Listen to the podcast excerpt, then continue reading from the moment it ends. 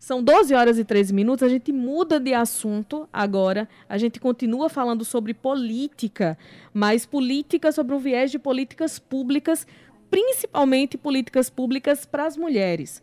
Estamos em linha com a advogada, doutoranda e mestre em Direito pela USP, Tainã Góes.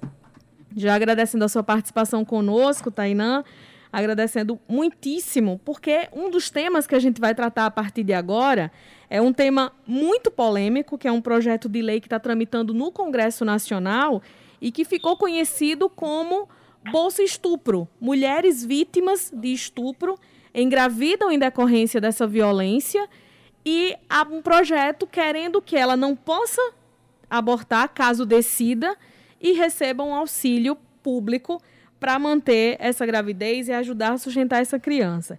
Seja bem-vinda, Tainã, e eu queria começar pedindo que, que, que você fale sobre esse assunto. É, bom, bom dia ainda, né, Ivna? Sim. É um prazer estar aqui com vocês. Está ressoando um pouco o microfone. É um prazer estar aqui com vocês. E, infelizmente, falar sobre esse tema é tão complicado, né? Esse projeto de lei, né, que foi aprovado é, inicialmente na Câmara, é o projeto de lei 5.435, que, na verdade, chama Estatuto da Gestante, né? O nome dado é Estatuto da Gestante, mas as mulheres, os movimentos feministas e os órgãos de proteção à violência contra a mulher é, não governamentais estão chamando de Bolsa Estupro, justamente porque esse projeto visa mexer um pouco ali é, nessa condição de abortamento em caso de violência sexual e estupro, né? Então, pincelando um pouco, o projeto ele tem várias, várias é, incongruências, né? Por exemplo, ele tenta mexer ali no que seria, é, do que é um debate muito complexo, né? Que é o debate de quando se inicia a vida. E pensando em política pública, a gente sempre define o início da vida a partir de uma forma científica, né? Porque cada religião, cada crença, cada tipo de pensamento vai definir é, quando se inicia uma vida. Mas cientificamente é, a, a, definição é, é era outra, né? E o, o, esse PL, esse projeto de lei, quer que se entenda, a, a, a, quer que crie a ideia de que é uma criança, que é uma criança no ventre da mulher desde a concepção, né? Que é um negócio difícil de definir, mas enfim, qualquer gravidez já, já, já configuraria ali a ideia de uma criança e a proteção legal, então, em torno de uma criança. É, o, que, o que é um problema, né? Porque antes a gente falaria de nascituro, né? A proteção da criança seria diferente da proteção do nascituro, que seria é, aquele momento da gestação. Agora, o mais confuso de tudo, o pior que cria-se nessa lei, é essa ideia de que, né, lá no artigo 11, a gestante vítima de estupro, eles falam que não dispor de meios econômicos suficientes para cuidar né, dessa criança que está por nascer, vai receber do Estado um salário mínimo até a idade de 18 anos, é, ou, se, ou eles vão encontrar e obrigar o, o violador, né, o estuprador, a pagar é, essa pensão alimentícia.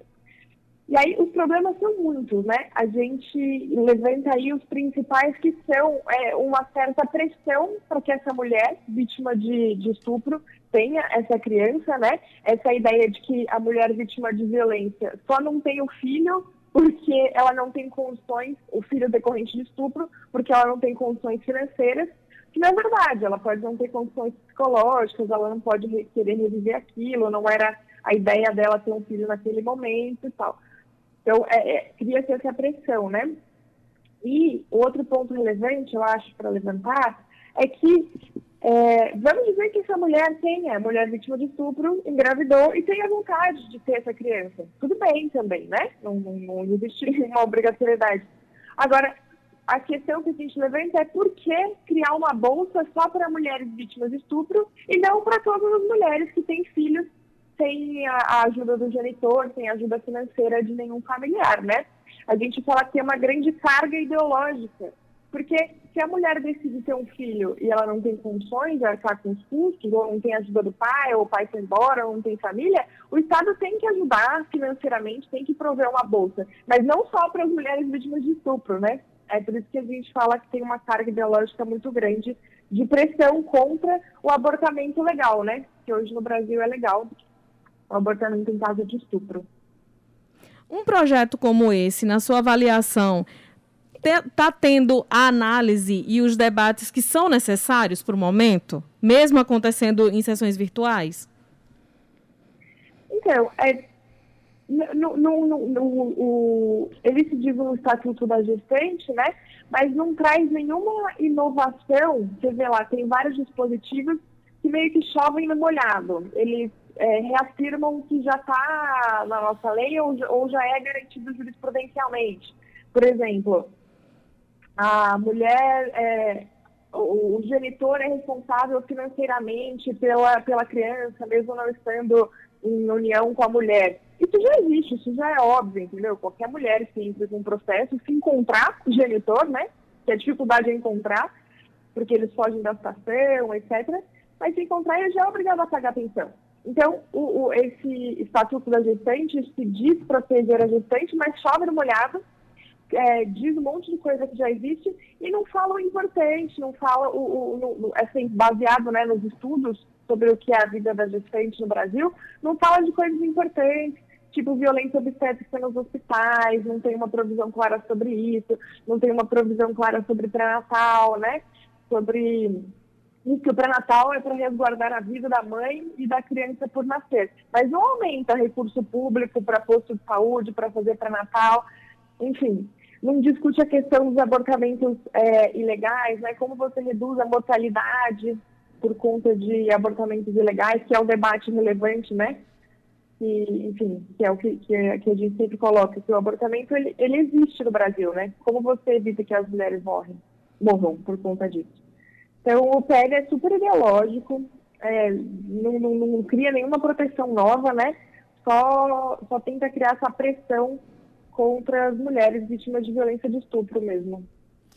Agora, ô, ô doutora é, Tainá, é, algum, alguns pontos são polêmicos né, no, no projeto, mas é, é, um que me chamou a atenção, por exemplo, o estuprador, é, a possibilidade dele pagar a pensão é, para a mãe que foi estuprada. Tecnicamente, ele estando preso, como é que seria possível isso, doutora? Em tese, né? Ele estaria preso. É. Estupro é crime. Então, estupro é crime, exatamente, né? Se você encontra o o estuprador, se você consegue definir quem é o estuprador, se ele é crime, ele vai estar preso. Como ele vai pagar a pensão? É outra coisa que a lei não define, né? É, a gente tem que lembrar que o Brasil tem um histórico muito confuso e muito complexo de regulamentação de estupro. Então, só historicamente, né? Até 1930, se um homem estuprasse uma mulher e depois casasse com ela, ele estava absolvido do crime de estupro, veja. Essas legislações que existem hoje parece que não avançaram muito nesse sentido, né? Uma mulher que foi vítima de estupro vai querer ter uma relação para sempre com o estuprador dela, né? Vai querer receber essa pensão, porque é uma relação para sempre. Se você obriga ele a pagar a pensão, né? E como ele vai pagar se ele estiver preso, né? Quem vai arcar com isso? Então, assim, só para mostrar, como você muito bem levantou, que não, essa política não está prevendo uma solução para um problema público, né, da violência pública, está criando uma. É, é ideológico, né? Não, não prevê nenhuma saída clara sobre o nosso problema. A senhora visualiza uma aprovação dessa, dessa lei, desse projeto, para virar lei de fato, para esse estatuto começar a valer? Mesmo nesse viés ideológico, a gente vem acompanhando criticamente né, a participação dos parlamentares no Congresso, a gente sabe que tem uma bancada bastante ideológica que vota pra, por projetos como esse, sem analisar criticamente esses projetos, mas apenas por ter a palavra possibilidade de uma mulher abortar, interromper uma gestação, a pessoa já está lá votando sem analisar criticamente tudo isso. Há uma possibilidade dessa matéria virar uma lei? Olha, é, o 2020 ensinou para gente que no Brasil a gente não consegue prever quase nada, né? Mas, assim, o que eu posso dizer é que a, a Simone Tebet, que está na relatoria atual, prometeu fazer alguns cortes, né? Algumas alterações, principalmente nessa questão da, da, da chamada bolsa estupro, né? Justamente porque, primeiro, né? Você precisa ver como é que você vai viabilizar recurso público para isso, como é que você vai determinar a criação de política pública, como é que você vai é, decidir quais mulheres né, é, violentadas vão receber ou não, como é que você define? Você tem que achar o estuprador? O estuprador tem que ser condenado por sentença transitada em julgado? Basta a mulher dizer que foi estuprada? Como é que vai funcionar isso, né? Então, assim, é muito pouco é muito pouco prático e muito pouco factível o que está tá escrito aqui. Então, o que tende mais a passar são os outros artigos, né, que são menos... Esse artigo 11, né, que é o da Bolsa Estupro, é o mais intenso, assim, mas tem outros que são tão ruins quanto, por exemplo, tem um artigo lá para cima, no começo, que veda a discriminação contra gestantes por razão de sexo, etnia, não sei o quê, que é retirando né, de, da legislação todos os termos de gênero e de raça. Então, faz parte desse pacotão né, do Ministério do, é, dos Direitos Humanos aí tirar de legislação os nomes de gênero e raça, e aí mudar essa ideia né, de que é, tirar toda a palavra feto ou nascituro e transformar por crianças por nascer. Eu acho que essas modificações que são relevantes, mas menos midiáticas, né? Que as pessoas também não, não, é, não, não parece tão grave, mas é, é grave na legislação em geral. Essas mudanças tendem a passar, eu acho. Agora, o bolso estupro, eu, eu acho difícil, né? Vamos ver daqui para frente. É difícil bater o martelo, mas eu acho difícil. Falando sobre um outro projeto, e esse sim virou lei, foi sancionado no início do mês, que é de uma, uma lei que tipifica criminalmente a perseguição. A gente falou sobre isso aqui no programa na semana passada. E aí, mas aí a perseguição, a minha pergunta vai ser mais específico na internet, o assédio que principalmente as mulheres sofrem na internet. Nesta semana foi um banco falando que a atendente virtual o atendimento automático do banco está sendo tão assediado que foi necessário fazer um alerta para as pessoas. Que a atendente do banco, e, e vou citar o nome do banco aqui, é o, o Bradesco, então a Bia, que é a atendente virtual, estava sendo assediada. Alguns meses atrás, foi atendente virtual de uma loja de móveis, também sendo assediada na internet. E por aí já dá para tirar o quanto mulheres reais são assediadas tanto presencialmente, mas nesse período de pandemia, virtualmente. Então, eu queria que, que você uhum. comentasse sobre a importância de uma lei como essa, que, que pune o ato de perseguir na internet nesse momento, mas fisicamente também, e esse assédio que principalmente as mulheres são vítimas cotidianamente. É, é, saiu recentemente essa lei do que eles chamam de perseguição, né? Que é do termo que vem da internet, em inglês, o tal do stalking, né? Que é você perseguir uma mulher, e é exatamente isso. Perseguir essa mulher é, no, no, mundo real, digamos, né? Perseguir ela na rua, ir na casa dela, ir no trabalho dela, ou perseguir na internet, que seria é, você ficar mandando mensagens insistentemente no WhatsApp, Instagram, Facebook, enfim, comentando em todas as fotos, ameaçando por redes sociais, tudo isso configuraria o stalking. É, já existia antes mecanismos jurisprudenciais, né? Então você entrava na justiça contra isso, você conseguia uma tutela, uma proteção para essas mulheres, às vezes até medidas protetivas que impediam esse perseguidor, né, de continuar com essa conduta, de perseguir na internet ou em vida real. E agora criaram esse tipo penal, né, como todos os tipos penais, como todas as leis penais, tem a importância de fomentar o debate em torno disso, né? Então, com o lançamento dessa lei, as pessoas começam a falar mais, explicar mais o que é o stalking, o que é a perseguição, e as mulheres também conseguem reconhecer mais quando elas estão sendo vítimas de um crime, né? Porque todos esses crimes contra a mulher é, muito no, naquele limbo de se é um crime, se não é, se é, enfim, uma decorrência de uma relação ou se é uma violência. Então, a criação do tipo penal é importante por isso.